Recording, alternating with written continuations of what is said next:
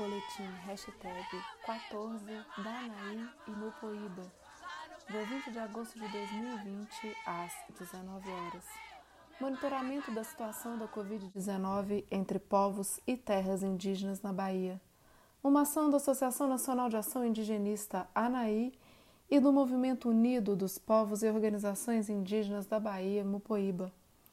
Passados exatos três meses de monitoramento e divulgação deste boletim semanal, começamos a sentir cada vez mais dificuldades em realizar o levantamento das informações adequadas para justa informação às comunidades indígenas.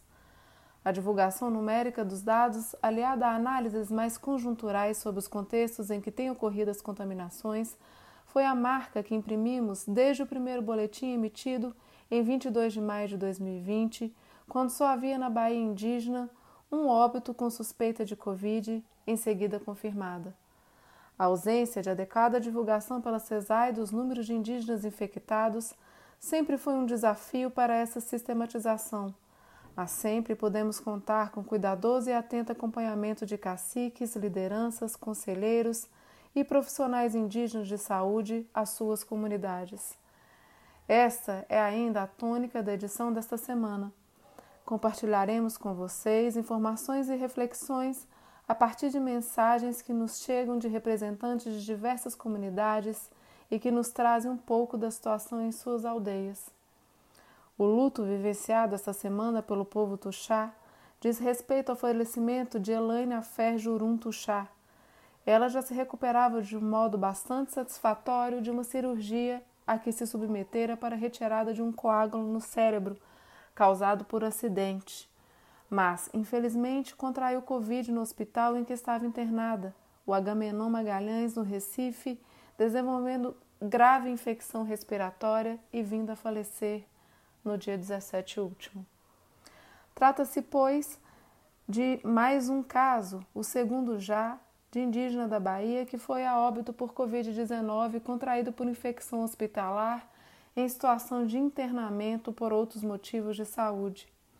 O povo Tuxá tem tido condutas exemplares no controle da Covid-19 em todos os seus quatro territórios e comunidades na Bahia, tendo sido registrado até aqui apenas um caso, na terra indígena Ibotirama, mas de uma pessoa que veio de fora, ficou estritamente isolada na aldeia e já está curada, sem que tenha havido nenhuma outra contaminação em sua comunidade. Apesar de pertencer a uma das mais tradicionais famílias dos Tuxá, da sua aldeia mãe, a de Rodelas, Eliane não residia em sua aldeia, mas sim com seu marido e familiares não indígenas no assentamento Pedra Branca, que é contíguo à terra indígena Tumbalalá, no município de Coraçá, onde foram reassentadas famílias atingidas pela construção da barragem de Itaparica, ainda na década de 1980. Transcrevemos aqui trechos de mensagens de sua comunidade. Hoje, nossas agrovilas de Pedra Branca e o povo indígena Tuxá da aldeia mãe estamos de luto pela partida da nossa amiga Eliane Afer Jurum Tuxá.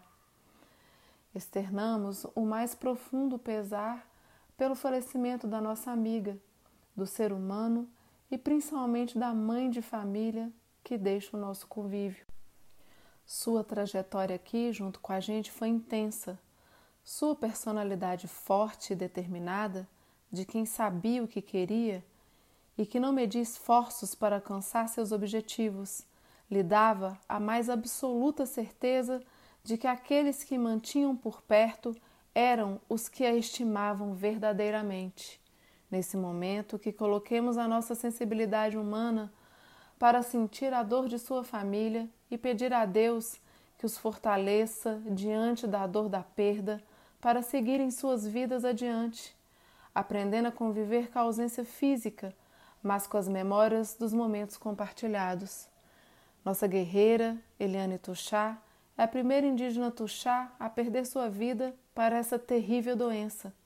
Não foi possível fazer o velório ou prestar as últimas homenagens. Descanse em paz, Eliane.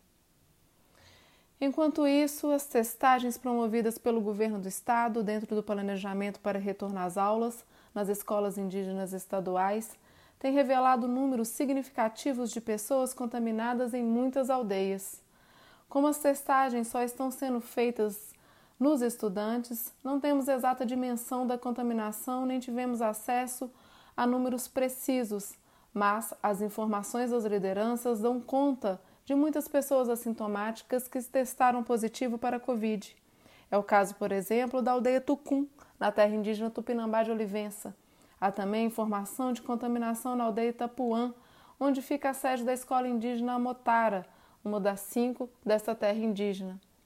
Lembrando ainda que as aldeias sedes de duas outras escolas nessa terra indígena, a de Sapucaeira, onde está o Colégio Estadual Indígena Tupinambá de Olivença, e o conjunto de aldeias do sede de outra escola, são exatamente as duas localidades em que se registraram mortes pela Covid-19 entre os Tupinambá. Já na aldeia da Serra do Padeiro, também sede de uma escola nessa terra indígena, temos confirmação de já 12 pessoas contaminadas pela Covid-19, sem contar os estudantes. Felizmente, porém, apenas uma dessas pessoas segue infectada, mas em bom processo de recuperação.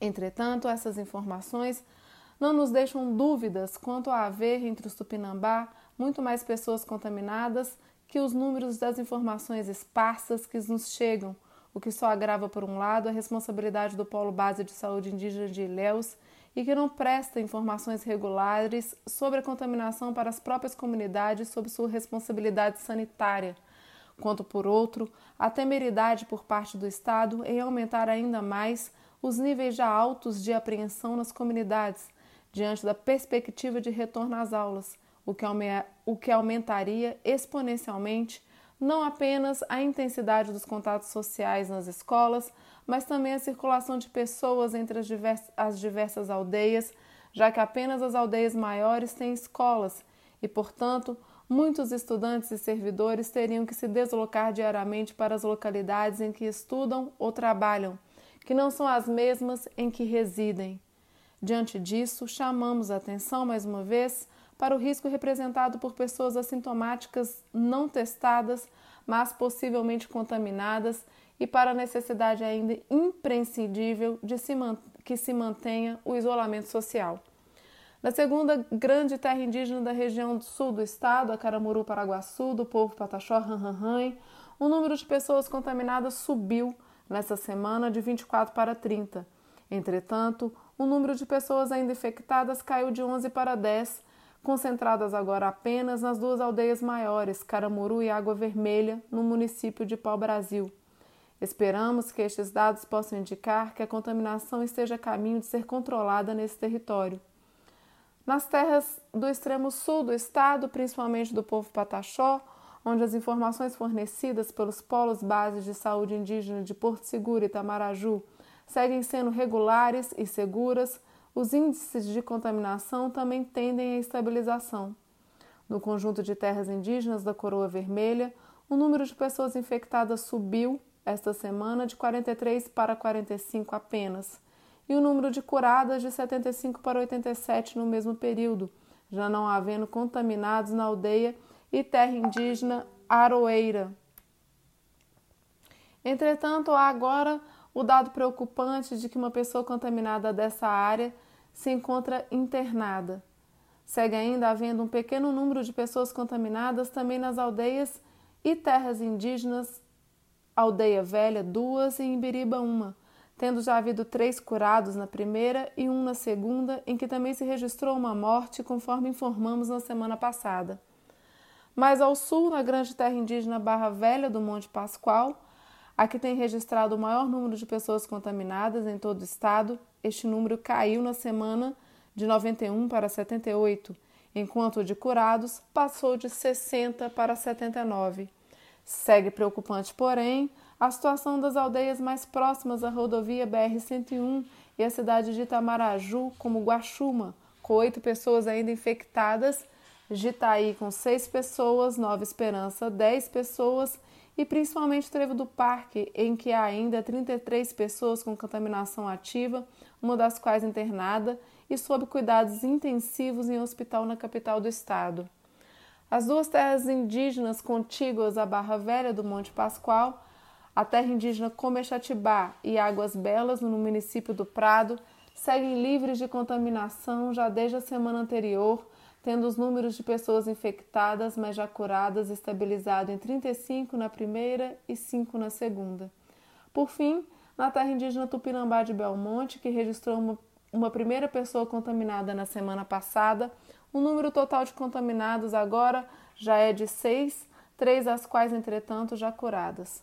Situação preocupante com muitas dificuldades de informação é a da região oeste do estado, com informação de um número crescente de pessoas infectadas entre os Quiriri da aldeia Itaim, na terra indígena Barra, município de Muquem de São Francisco. Segundo informações de lideranças locais, este número passou de 10 pessoas contaminadas na semana anterior para 28 ao final da semana passada.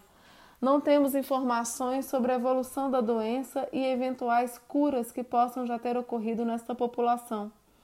A coordenação do Polo de Saúde Indígena em Botirama, que atende a toda a região oeste da Bahia, recusa-se expressamente a fornecer quaisquer informações sobre a Covid-19 nas populações e territórios indígenas sob seus cuidados. Essa atitude de deliberada desinformação é também assumida pela própria coordenação do DICEI Bahia, que afirma estar seguindo orientações da CESAI para que só sejam divulgados os informativos do âmbito nacional emitidos pela própria CESAI, com números apenas totais para cada um dos 34 DICEI em todo o país. Como se sabe, já foi amplamente denunciado esses informativos trazem sempre números que refletem quantitativos altamente subnotificados. Tendo o Ministério Público Federal emitido recomendação para que os dados epidemiológicos sobre a Covid-19 na população indígena sejam públicos e de livre acesso, urge que sejam adotadas as medidas judiciais cabíveis para que, através do devido acesso à informação, seja garantida a proteção à saúde de toda a sociedade civil brasileira e, em especial, dos povos indígenas. Vale também informar que o próximo dia 22 registra os quatro meses passados desde a edição da Instrução Normativa 09-2020 da FUNAI, que permite a certificação rural de imóveis incidentes em terras indígenas em processo de regularização. Desde então, nada menos que 58 imóveis foram certificados na Bahia conforme informa a importante e esclarecedora matéria publicada essa semana pelo CIMI no site cime.org.br, o que permite a seus detentores a obtenção de créditos bancários e outros benefícios. Dessas certificações, nada menos que 41 incidem na terra indígena Barra Velha do Monte Pascoal, o que, sem sombra de dúvidas, aumenta em muito a vulnerabilidade de um território indígena já flagrantemente muito desprotegido. Dada a flagrante ilegalidade da dita instrução normativa, iniciativas judiciais por parte do Ministério Público Federal já conseguiram barrar seus efeitos e anular certificações em todos os estados em que tal providência foi adotada, como Acre, Amazonas, Mato Grosso e Pará. Urge, pois, que semelhante providência seja adotada pelo MPF também nos demais estados afetados, inclusive a Bahia. Mesmo com todas as dificuldades que temos enfrentado na obtenção de dados sobre a contaminação da Covid-19 nas populações indígenas da Bahia, seguimos, na medida do possível, nosso trabalho de informação e divulgação dos dados. É sabido que a falta de informação e a necropolítica por parte do governo federal é um grande aliado na política genocida de Jair Bolsonaro. Essa foi mais uma edição em áudio do Boletim da Anaí, do Mupoíba. Nos sigam nas nossas redes sociais, Instagram e Facebook. Não se deixem contaminar pelo preconceito e lembrem-se: informação e prevenção são as melhores maneiras de se evitar a doença.